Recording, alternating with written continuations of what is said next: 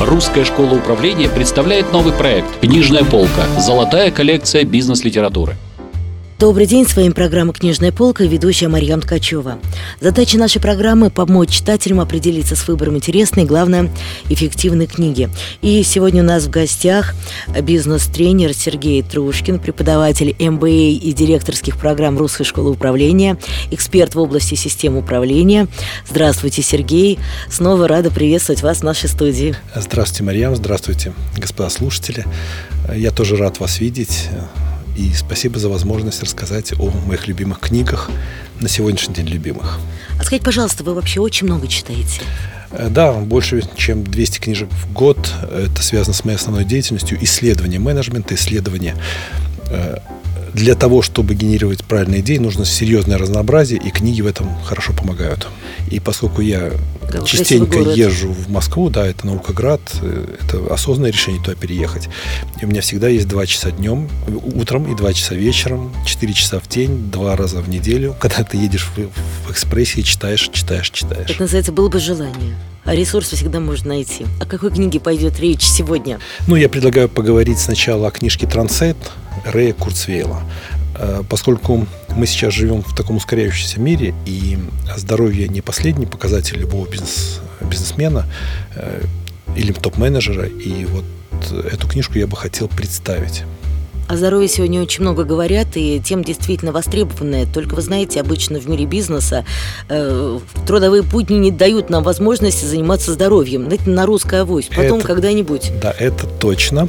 Только я бы хотел обратить внимание, что Рэй Курцвейл миллиардер и услышать о здоровье от бизнесмена – это всегда лучше, чем услышать от здоровья от врача, который зарабатывает на том, что вас лечит.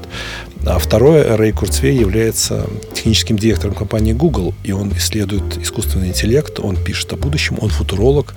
Например, он как-то высказался, что в 2038 году наступает э, у нас наступит технологическая сингулярность, это проверяемая информация.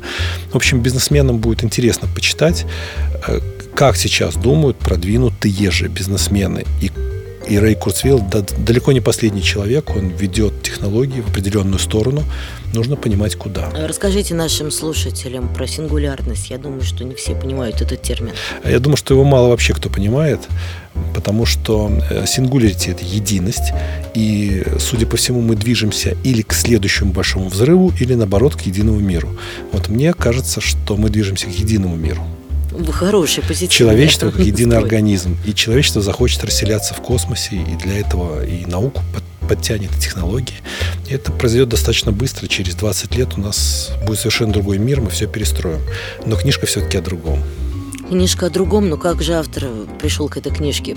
Думаю, что в его компетенции много разных тем, и здоровье она не самая первая. Вот я думаю, что Рэй Курцвейл, сделав прогноз о том, куда будет развиваться мир в 2038, в 2050 или 2100 году, просто захотел дожить до этого времени и посмотреть.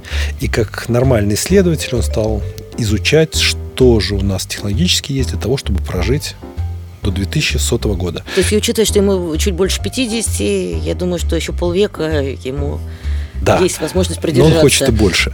И в своей книжке Рэй Курцвет доносит до нас очень простую идею. Медицина развивается с огромной скоростью, поэтому вам достаточно прожить ближайшие 20 лет, не умерев от инфаркта или еще от чего-то.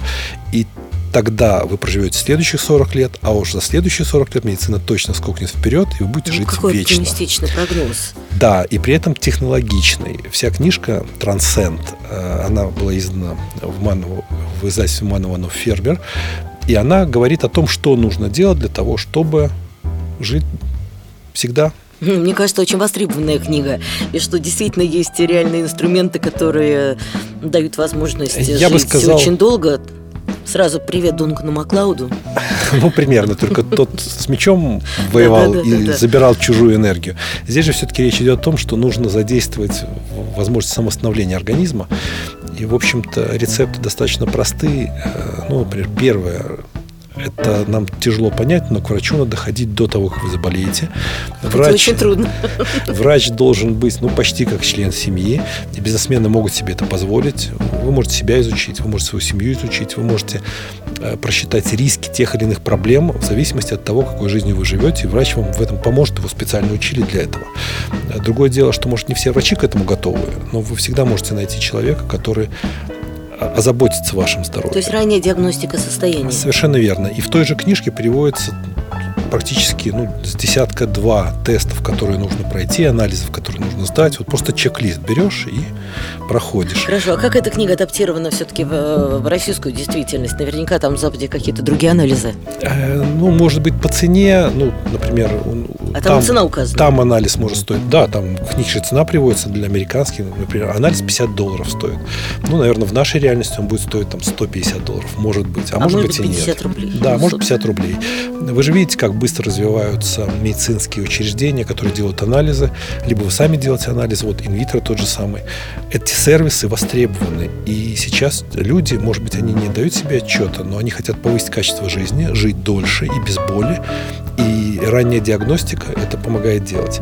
И, в общем-то, здесь не так много компонентов. Нужно проверить сердечно-сосудистую систему, нужно проверить почень, э, э, печень, нужно проверить гормональный фон, щитовидку. Э, ну, собственно, это из анализов, которые нужно сделать. А по этой картине вместе с врачом, либо читая ту же самую книжку, потому что он тут же расшифровки дает, сколько должно быть. Э, хотя вот эта вот фраза «сколько должно быть», вот какой должен быть состав сахара, крови, да, это еще? очень индивидуально все. И говорят лишь о том, что для большинства людей характерна та или иная ситуация. А главное – это изучать свой организм, следить за ним, сопоставлять свое ощущение, чего, что ты чувствуешь, например, с прожитыми моментами. Э, когда тебе хорошо, зафиксировать это, ну, это достаточно большое количество практик, в том числе и духовного роста, на этом основано. Ощутил что-то, зафиксировал, понял источники, попытался повторить. Здесь то же самое, только с химией организма. Ощутил что-то, померил, попытался зафиксировать и сказать себе, это нужно или не нужно. Дальше Рэй Курцвилл достаточно много внимания уделяет питанию, э, в том числе биодобавкам с точки зрения микроэлементов, которые нужны нашему телу. Железо, кальций. Да, да, да. Здесь очень много наука сделала уже, потому что э, на сегодняшний день ученые залезли в клетку. Вот они знают, какие процессы внутри клетки происходят, и когда не хватает того же магния, что, что, какие болезни будут развиваться. Поэтому пищевые добавки с точки зрения вот микроэлементов достаточно большая критика сахара идет.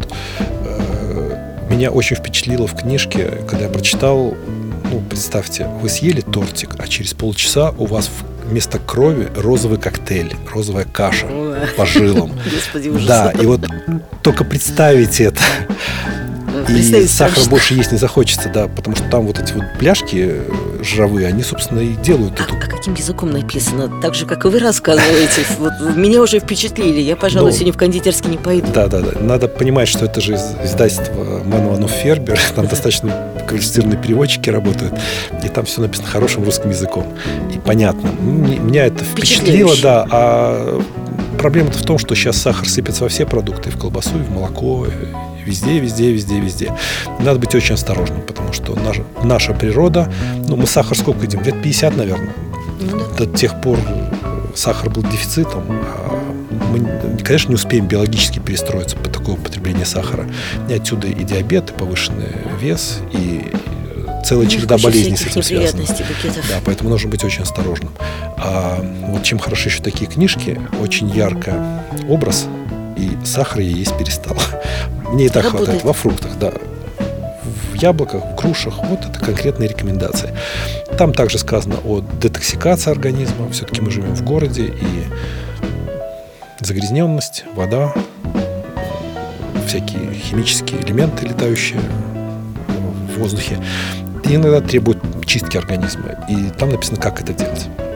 Поэтому э, всем, кто хочет создавать бизнесы на века, было бы неплохо смотреть, как эти бизнесы будут в веках развиваться. И сегодня мы имеем достаточно много технологий, которые позволяют продлить жизнь. Э, изучая вот эту тему, я где-то натыкался, что в Англии приготовились платить пенсии 120-летним людям, потому что у них уже есть 90-летние старики, у которых организм как у 50-летнего, и они не собираются умирать в ближайшие 40-50 лет. И, в общем, это такой вызов человечеству. Думаю, что следующий, вот сейчас мы живем 70-75 лет, уже в России уже э, э, Минздрав зафиксировал рост продолжительности жизни. Я думаю, 120 лет это не предел, 150, 170. Сразу возникает вопрос, что делать с парковками и пробками Москвы и с, с квартирами. А, ну, я бы сказал, да. Возникает вопрос, что делать с пенсиями, э, ведь пенсии это когда ты физически не можешь таскать мешки там с чем-то, да. и от тебе жить хочется, и тебя на пенсии кормят, а ведь разум, мозг, он же с пенсии хуже не становится. И основной продуктивный возраст сейчас считается 60-80. Посмотрите на академиков, на профессоров. На... И, в общем, пенсия как таковая ведь ну, уже будет отходить. И здесь мы будем свидетелями достаточно серьезной перестройки всего социального вот этого ландшафта. И я думаю, что ну, лично я собираюсь работать э, до смерти. Вот на кафедре умру где-нибудь в 150, это будет идеалом. Хорошо, 151. Да. А почему бы нет? Какие инструменты близкие вам вы почерпнули из этой книги? Ну, я уже сказал, что книга как чек-лист, и она вот просто говорит, что нужно делать. Я тут же пошел, сдавал кучу анализов в инвитро, посмотрел дофамин, посмотрел щитовидку, посмотрел печень, посмотрел сердечно-сосудистую систему. До врача, правда, еще не добрался, потому что у меня все более-менее нормально, и серьезных отклонений нету, что радует. Это приятно. Но, с другой стороны, вы знаете, есть такое понятие, как человек предполагает, Бог располагает. Э, стресс-то никто не отменял. Вот как э, что-нибудь автор пишет, как избавляться от этого стресса. Да, автор пишет про релаксацию. Но я бы, если о себе, я вообще никогда не напрягаюсь. Как вы отдыхаете? Я не напрягаюсь, да? Ну так. Я это хорошо, но люди-то все равно вы не устаете. Это редкое качество, но... Я полагаю, что здесь придется читать другие книжки, связанные в основном с э, эмоциональным интеллектом, с тем, что все люди разные, от них можно ожидать чего угодно. Ведь все стрессы и эмоциональные всплески по отношению к людям, они порождаются от ожиданий повышенных. И вот тут с этим, наверное, надо поработать.